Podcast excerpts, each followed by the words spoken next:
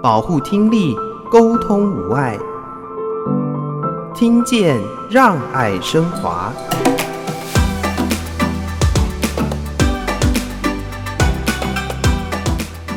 父母都会认为听损嘛，一定是要怎么样教？其实我跟父母讲，不是。所有学习语言都是一样的，早期学习语言都是一样，跟父母自然互动中形成的。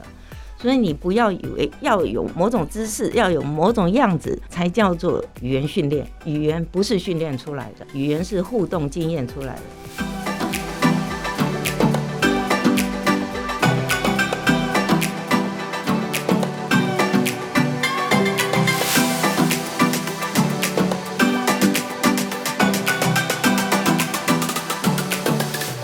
听见让爱升华，我是谢若楠。今天非常荣幸为听众朋友邀请的是妇联听觉健康社会福利基金会管美玲执行长，在节目中来跟听众朋友分享，我们怎么样可以做到全脑总动员，让我们的听见没有烦恼呢？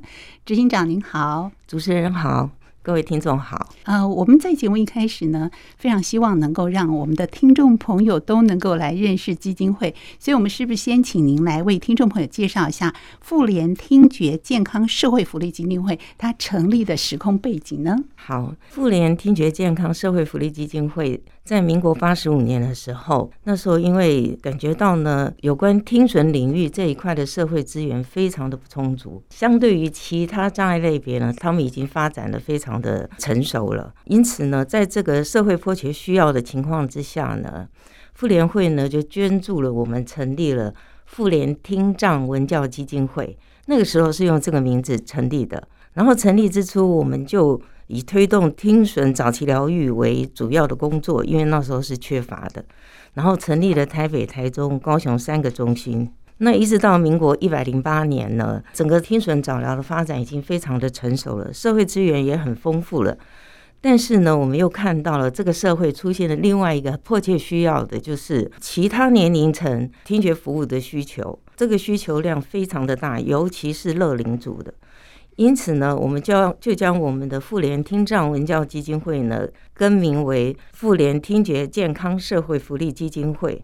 那我们希望扩大我们的服务年龄层，来回应这个社会的需求。所以在不同的阶段啊，有不同的主要的任务，希望能够做调整，提供更全面性的一些服务。那执行长管老师，您个人是在什么样的机缘之下会投入到听损早疗的相关领域呢？刚开始投入的时候，其实也是一个意外，因为当时在民国六十八年的时候，我准备结婚了。因为我原来是护理出身的，我不想值大夜班，想说我要进入一个朝九晚五的工作。那那个时候呢，台北荣民总医院正在招考听力师跟语言治疗师的培训，嗯，因为在那个年代没有听语系所，所以都是要靠医院这些有心人士去做培训。那我很幸运的，我考上了。又很幸运的，荣总觉得我优秀，又把我留下来了。等到我进到这个领域以后，刚开始还觉得，哎，因为都是服服务荣民伯伯，所以做那些听力检查都是很容易的。可是我后来发现，哎，也是有一些小朋友要来做。可是当时不管是对于幼儿的听力评估、幼儿的相关的听损的知识，都非常的缺乏，尤其专业技巧这些部分都很缺乏。嗯。所以那时候我就跟荣总申请了出国进修的提议，也很幸运的通过了。所以我就到美国去做了短期进修，回来就全心投入在听损早期疗愈，应该是推动台湾最早的新生儿听力筛检。哇！所以专业的一个学习之后，回到国内服务，能够对于我们的早期疗愈有所帮助。在当时比较多的遇到的一些现况会是什么？就是先天性的听损吗？其实当时我们对于听损这个领域的了解，其实受于相关的专业知识的不足，其实是有限的。嗯，等到我从国外回来以后，发现国外已经蓬勃的发展，台湾没有那么积极的去及早发现听损的问题。国外早就有新生儿听力筛检，是，而且也早期介入，但是我们没有。然后这些孩子恐怕都要等到三岁左右，当父母发现他的语言发展有问题。然后就开始来做检查，才发现哦，有听力的问题，那都已经是比较晚了。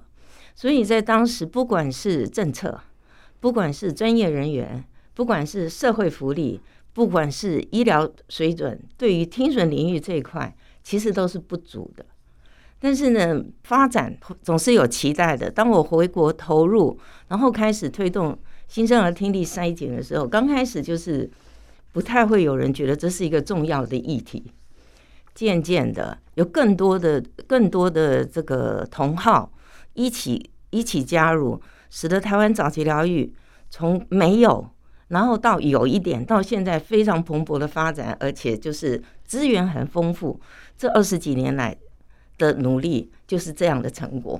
从一开始的资源缺乏，或者是我们观念根本都没有到达这样的一个地方，但是呢，慢慢慢慢累积资源，专业在进入之后呢，帮助更多更多的朋友。不过在这些情况之下，您的观察和您的了解，听损幼儿啊，他们会面临到什么样的问题？包含相关的辅具啊，或者是可能手术也需要做一些协助跟介入吗？对，对于听损来讲，及早发现这个是走到哪里都是需要有这样子的认识。那很高兴我们在民国一百零二年就已经推动新生儿听力筛检。那筛检出来发现听的问题，它不是戴上助听器就解决了。那在早早期我在推动新生儿听力筛检的时候，在荣总我们就开始做新生儿筛检。那筛出来以后，他就问我说：“那现在我应该怎么办？”嗯。那我看到所有的所有的疗愈单位大概都是三岁开始，所以他没有地方可去。我印象非常深刻，他就对着我哭，就是说：“你既然这么早把我的孩子发现了他的问题，但是我要怎么办？”嗯，其实那时候我非常的难过，因此我就决定成立一个听损早疗的服务的一个模式。那时候我先在荣总成立，成立那时候就发现。及早的介入呢，对于这个孩子后续的发展，不管是父母，不管这个孩子身心理的发展，都是非常非常的重要的。然后这个是当年缺乏，可是我们有这样的热心，可是听语专业人员不足，他们被培训出来的人已经很少了。可是，在整个整个专业养成中，刚开始都是以较大小孩或成人为专业的服务对象，所以面对这么一这么小的婴幼儿。怎么做听力检查？怎么佩戴助听器？怎么做后续的疗愈？它真的是非常多面向，是不会是医疗单位可以解决的。医疗单位，我做新生儿筛检很简单呀，仪器一来，这训练一下就可以做。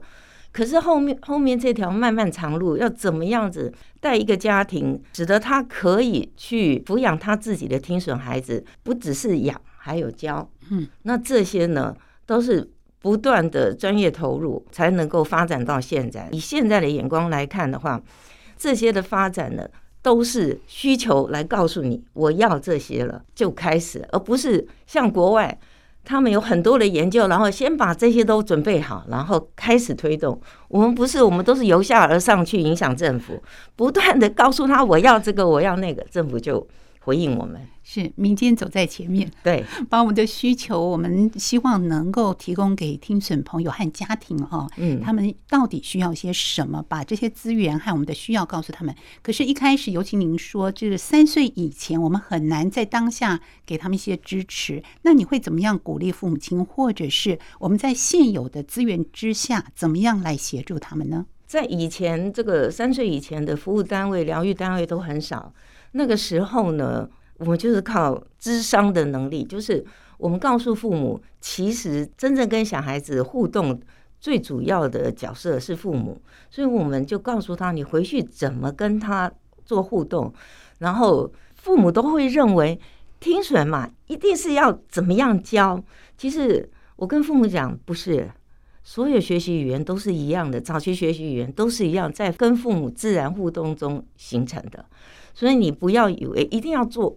要有某种姿势，要有某种样子，才叫做为他做语言训练。语言不是训练出来的，是语言是互动经验出来的。那这样子去跟父母解释说明，当然刚开始的时候，父母是半信半疑。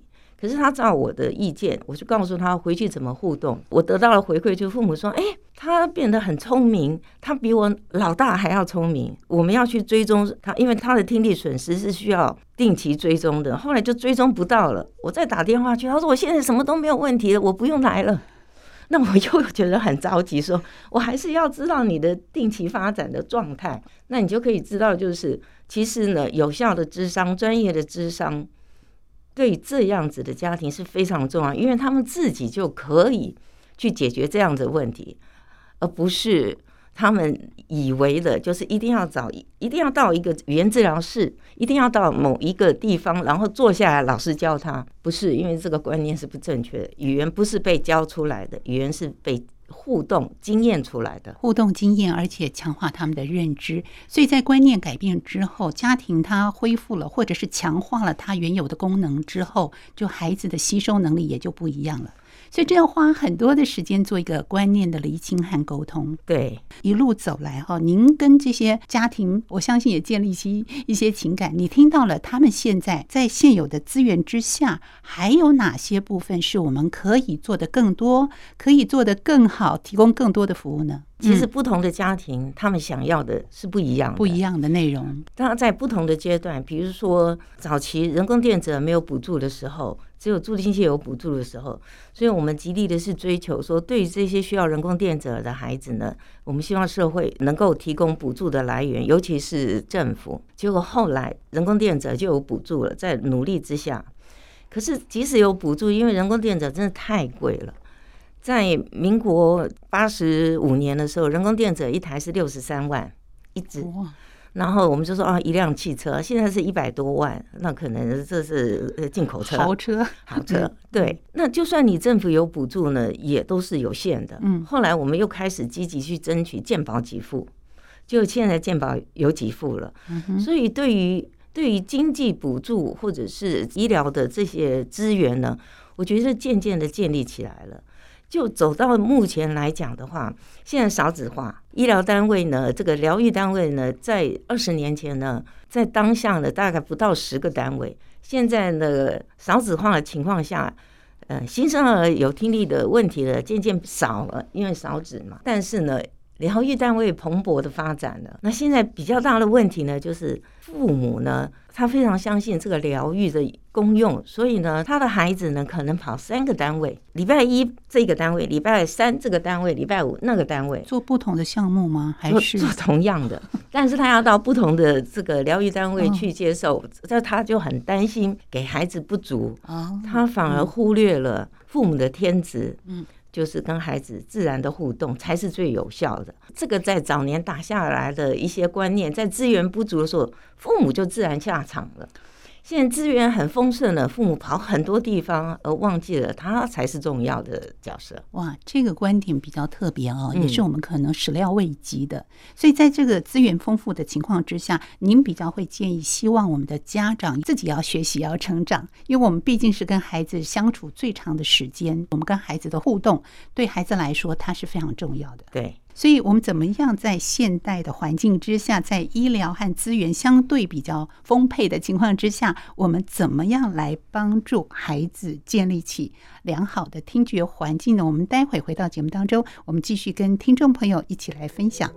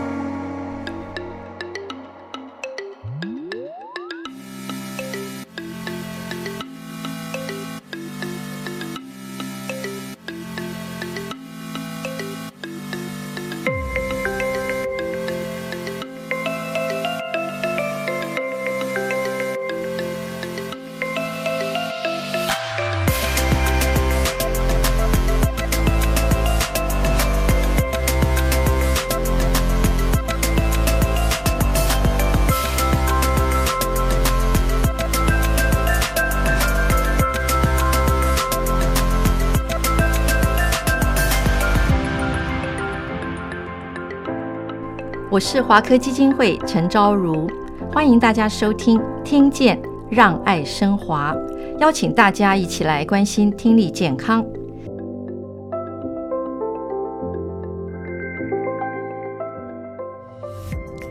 见让爱升华，倾听让我们更加的靠近彼此。今天节目当中为听众朋友邀请的是妇联听觉健康社会福利基金会管美玲执行长管老师，在节目中来跟听众朋友分享，呃，我们的听觉照顾走到现今，还有哪些观念上或者是医疗资源上，是我们希望跟听众朋友一起来认识了解的。管老师刚有提到，我们当从一开始国内比较资源缺乏的情况，到现在，可是相对的父母亲的观念和陪伴子女教养的态度上，其实对于听损孩子的影响是非常非常深远的。我们是不是可以从另外一个角度切入？为什么特别要在这个部分特别讲求？因为基金会呢，对于大脑的认知，尤其是听觉的孩子、听障的孩子来说，其实它相对的是有很大的影响。可是这个概念对于家长，或一般听众朋友来说，他会比较觉得说，那不就是耳朵本身构造的问题，或者耳朵本身听力的问题吗？对于这个基金会有一些特别的想法和看法。对，主持人很会问问题，就问到重点了。其实呢，听损的这个议题呢，已经发展了几百年了。在上个世纪以前，一九九零年代以前呢，大部分人就是很直觉的想，就是哪里不好就加强哪里，听不好就强化听。那所以呢，就会推出一些训练的方法，呃，不管你是遮口强化听，或者是让他看嘴，然后强化听，都是强化。我怎么把听的能力提升以后，就使得他的口语能力变好。但是在一九九零年代，有大量的资金呢投入大脑科学研究以后，从大脑科学的研究才发现，哦，我们对大脑是一个误解。所以在那个时候呢，就掀起了全球教育改革风潮。所以教改就是从那时候来的，因为我们发现 我们的我们的教育的观念还有方法呢，是违背大脑运作的。大脑不是这样学习的。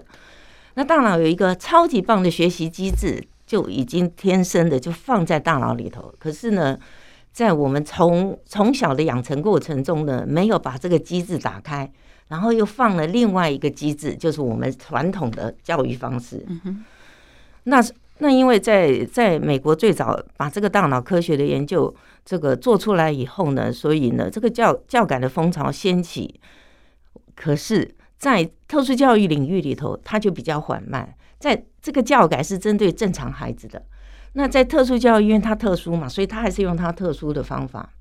那这样走着，一直到了。民国一百零五年的时候，国际聋人教育大会，它是目前存在时间最长的有关听损教育的一个国际的会议。根据他们这些学者的长期的研究，就提出了一个呼吁，就是要改变传统的教育方法，让我们的这个教育方法的更新可以跟得上科技的脚步。那什么是传统的教育方法？就是刚才主持人讲的，哎，我们我们就是强调听，然后强调说。但是完全忘记了，听上去还有一颗大脑，那个大脑的这个运作完了以后，才会产生你讲出来的话。那这些呢，是过去的人不知道的，他就是听说就是一个连接。等到脑科学来告诉我们的时候，我们才知道原来大脑的运作不是这样。然后听觉系统它不是独立运作的。我们常常说，哎，听的能力有哪些呢？好像是察觉声音、分辨声音、辨识声音、理解声音。大家都朗朗上口，大家忘了这只是一个外显行为。可是我要达到这样的行为，我里面要有多少的作业机制，我才能出现这个行为？是。但是我们太简化了，然后察觉声音好，我就带上助听器，开了人工电脑，你察觉就应该可以懂了。其实从察觉声音到理解声音这条路很复杂的，尤其到辨识理解声音的这个过程呢。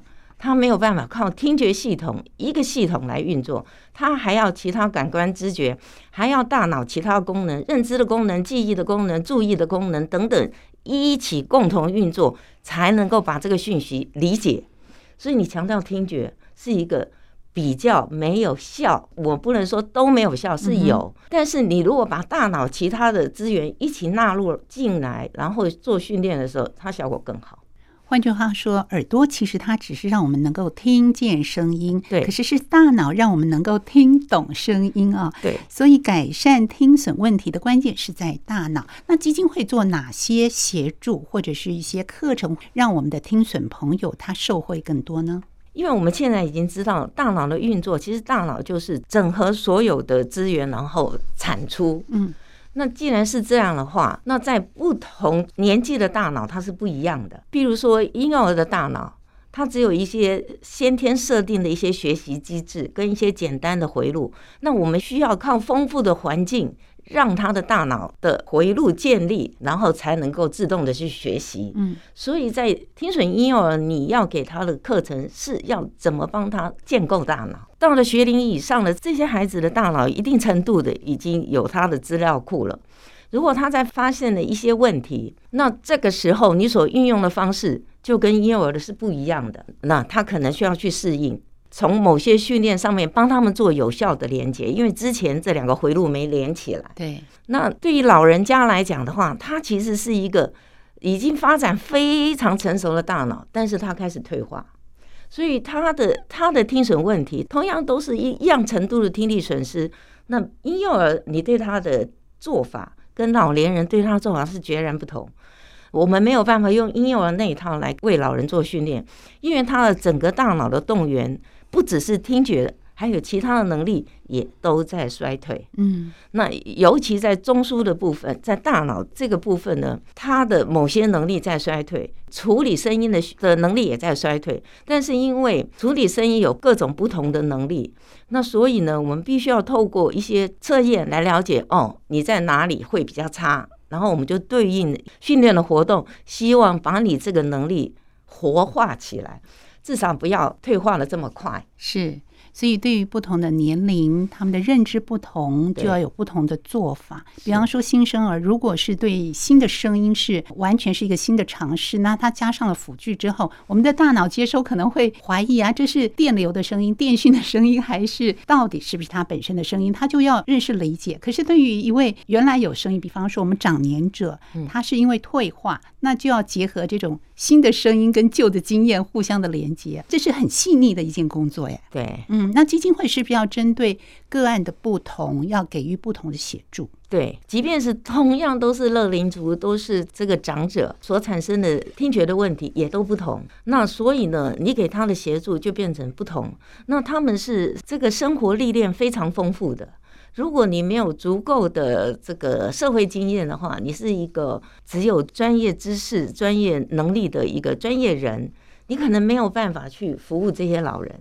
因为你不只是专业，你更需要有更多的理解他们的需求，去理解他们为什么不要，然后什么时候可以说服他要这件事情。专业是一种极大的挑战。他看你走，我走过桥，我走过的桥都比你走的路多还要多。对，哇，我们就举个例子，因为您刚刚说您曾经在荣总服务过嘛，所以在服务荣民北北的时候，他们的要跟不要可能蛮明显的吧？非常明显啊，譬如说，他说：“哎，助听器多少钱？”我们告诉他多少钱啊？不需要啦。然后第一个价钱他就不要了。嗯。那第二个呢？他也许这个钱不是问题，我们就给他带上去。哇，吵死了！哎，吵死了，太大声了，受不了。你给我关小声一点。嗯。那他不是关大关小的问题，是他整个听觉系统。呃的功能已经不是那么好了，它有一些是助听器没有办法取代，也没有办法克服的。就是你跟他的互动，让他明白，然后你去怎么用什么样子的方法，让他最后可以跟这个助听器共生，就是这个听觉赋能对于这个个案很重要的议题。可是对于有一些非常活跃的老人，那我们也看到了，然后他还是不满意他的助听器。他说：“哎呀，这个很吵啊，怎么样？我这受不了了。我回到家里听我先生的拖鞋声，我就受不了了，太大声了。那我们就来了解，因为他自己本身也非常的活跃，也参加了很多的活动，呃，包含运动。那在跟他沟通互动了解以后，他觉得最大的开心满足他的需求是他终于可以听到手机声，他可以拿起手机跟人家沟通，所以他觉得他这样就满足了。那我们就先从这里开始。”就先满足他生活中他最迫切的一种需求啊，来协助他，然后其他的慢慢再适应。对，是我知道基金会也有针对我们所谓的大脑科学理论，创立了智慧整合听语教学系统这样的一个理念。所以，我们是不是也可以借着这样的一个机会，请管老师来跟听众朋友介绍一下什么是智慧整合听语教学系统呢？嗯，这个应该就是美国一个非常有名的脑神经科学家呢，他从病人的大脑里头发现，大脑在不同的位置有不同的工作，不同的能力在不同的位置上去做处理。嗯，因此呢，他就找出了八种智慧的位置，也许还有九，还有第十没有找到的，他就先不列入。所以他就提出了多元智慧理论，就他也就是说。大脑至少用八种方式来做学习，那哪八种方式，或哪八种智慧，或哪八种能力，哪八种方法来做学习？那这八种呢，就是语文、空间、音乐、人际、数理逻辑、肢体动觉、内省、自然观察这个八种方法。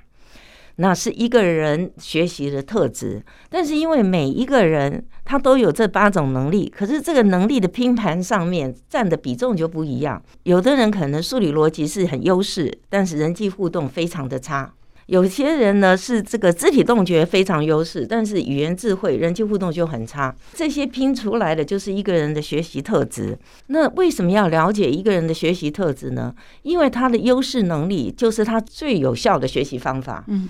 如果我们去找到了，那我们从这个智慧的面向切入，跟他互动，教他学习，他就会有动机。然后在这种学习情况下，能力被提升了以后，我们再去影响他其他弱势能力的学习，就会变得比较有效。所以，我们说这是一个全脑动员的一种学习方式。我举例来讲说，像有些小孩子在我们传统的教学上面，就是坐着不要动，老师在跟你讲话，注意听。家长都说不准动，注意听。那事实上，他是肢体动觉优势的孩子，他是要操作中才能学会，他一定要动，一定要去老师在做什么，他也跟着要做，然后他才能理解。他没有办法从老师的这个说明解释去理解。可是我们就是规定，你注意听，你注意听，老师在老师在讲，你都没有在听，又拍他一下。所以他在整个学习的这个时间里头呢，他是挫折的，因为他听不懂。但是又不准他动，老师在操作的时候，他手要伸过去，老师就把他手挡开。这些呢，都是我们过去传统的教学。那多元智慧提出来以后，大家都知道，原来这个孩子他最有效的学习，对于肢体动觉优势的孩子，他就是要动，甚至他背书的时候，他就要走路，一面走一面背。所以，我们如果不了解这个先天带来的这个学习特质，我们怎么可能让孩子学得开心呢？所以要依照每个孩子不同的特质，给予他适当的学习的方式。不管他是正常听力或者是听损的孩子，我们都要针对我们大脑科学多元智慧这样的一个概念来为他量身定做适合他适性的一个教材教学和教法。是好好，关于听觉，今天提出了一个很特别的对于大脑的认知，它跟听力之间的一个关联性。其实基金会还有好多特别的安排，针对不同的年龄层，有一对一的课。课程有多元的团体的课程等等，我们将安排在下次的节目当中。我们会继续请关老师举例来跟听众朋友介绍。非常感谢关老师在节目中为我们做的说明，谢谢您，谢谢。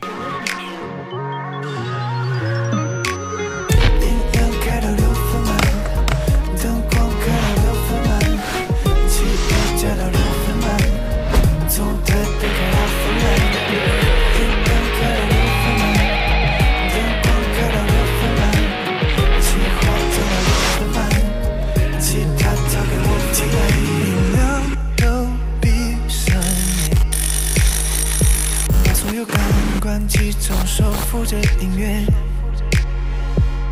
不害怕听不见。小心掉分贝间在的杀手锏。这个承诺讯息都不要，开启飞行模式找不到，六十分钟不多也不少，听完一张专辑刚刚好。这环境造就你的情绪。喜欢你当就你们关系，只好关掉头脑，也关掉烦恼。哎，音量开到六分满，灯光开到六分满，汽油加到六分满，从台北开到芬兰。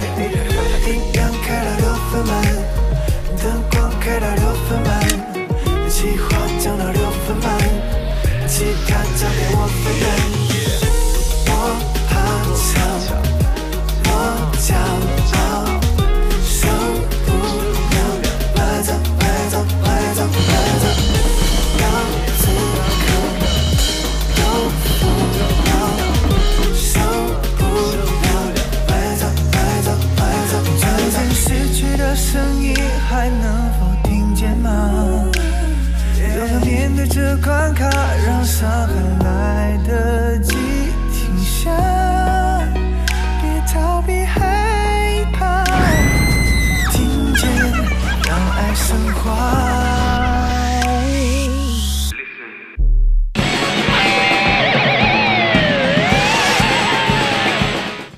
这个周末就安静点好，宅在家里朋友找不到，十分钟不多也不少，追完一集美剧刚刚好。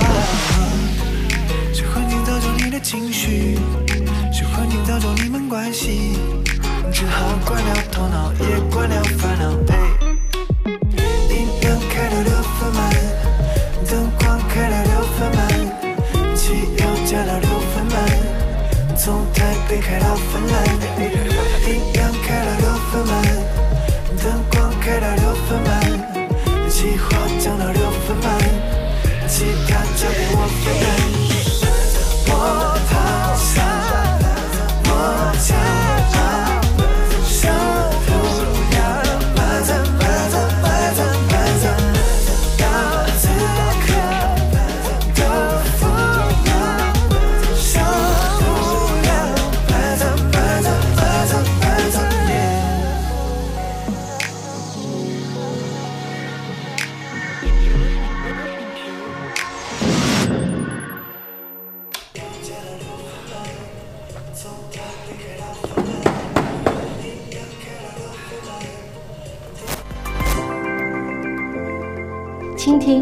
让我们更靠近。又来到 LKK 的新生喽。这两年啊，因为疫情的影响，为了保护自己，出门的时候除了必带的伸手要钱、身份证、手机、钥匙、钱包之外，还多了几组口罩，戴好戴满，好让我们自己跟家人呢都能够更安心。其实啊，还有一个很重要的小工具，我也都是随身携带哦，有需要就可以马上保护自己。猜猜看是什么？聪明的您一定马上就可以猜到，耳塞。是的，耳塞呢，对于听力保护的效果是显而易见的。根据专业医师的说法，耳塞啊，平均能够降低外界噪音十五到三十分贝的音量。举例来说，如果您身处在一百分贝以上的环境，如现在年底准备要到了候选人的造势场合啦，或是我们的锣鼓喧嚣的一些庙会，戴上耳塞之后，就能够让环境音降低至七十到八十五分贝左右，避免我们的听力伤害，又能够不违和的融入情境，是不是一举两得呢？我们在推广听力照顾的时候啊，耳塞是最好的小赠品，也受到许多民众的欢迎。记得前几年刚开始倡议的时候啊，对于听力如何保健，民众普遍缺乏相关的一些讯息。过程当中呢，也发生过许多很有趣的一些事情。有一年，我们到海洋音乐季。一旁呢是震耳欲聋的有些舞台，那我们呢就在旁边的摊位发送耳塞。我永远记得啊，当我们这些年轻的伙伴拿到耳塞时候的那个困惑的表情，至今我真的是印象非常的深刻。另外呢，就是在高音喇叭四起的职棒球场，我们也是看到全副武装、带了很多的一些加油配备的亲子家庭拿到耳塞之后，那些疑惑的一些眼神看着我，也让我印象非常的深刻。在据点服务长辈的时候，爷爷奶奶来到耳塞的时候，常常也是疑惑跟好奇，在耳朵啊、好在手上啊把玩了很久。我们通常啊都要利用耳塞来玩游戏，一方面呢让他们可以透过活动来理解听力的一些重要，一方面也是教他们正确佩戴耳塞的方式。过程当中发现，其实啊大多数人不知道该如何佩戴哦，他们常常拿到耳塞之后就是用力的把它塞进去。所以，当然，过程当中呢，其实是不太舒服的，而且最重要的是，它的保护的一些效果也是变得很差。那到底应该要如何正确来佩戴呢？我们基金会的听觉照顾云好的一篇文章里面叫做“生活噪音要注意，小心听力无形受损”。这篇文章里面，我们有个口诀叫做“揉、拉、塞、压”四个步骤来完成耳塞的佩戴。揉呢，就是先揉它。拉呢是把它拉的这个扁扁的啊，把它拉柔拉扁之后呢，在它扁扁的状况之下，把它塞到我们的耳朵，然后再把手呢把它推到我们的耳朵的里面进去。用说的好像比较不太容易理解。我们在上面呢其实有一部影片，啊，大家可以去参考一下我们的一些影片。如果对耳塞的使用还不够清楚，希望能够再做进一步的了解，欢迎找机会到我们华科基金会来坐坐，我们会送你一副耳塞，我们来聊聊跟听力相关的一些问题哦。我是龙大叔，我们下次见。非常感谢华科慈善基金会林龙森执行长在 LKK 龙大叔这个单元里面跟我们分享耳塞的正确使用方式。今天节目就进行到这，也欢迎大家到汉声广播电台的官网或者是上 Podcast 来收听我们的节目，听见让爱升华，我是若男，下次见，拜拜。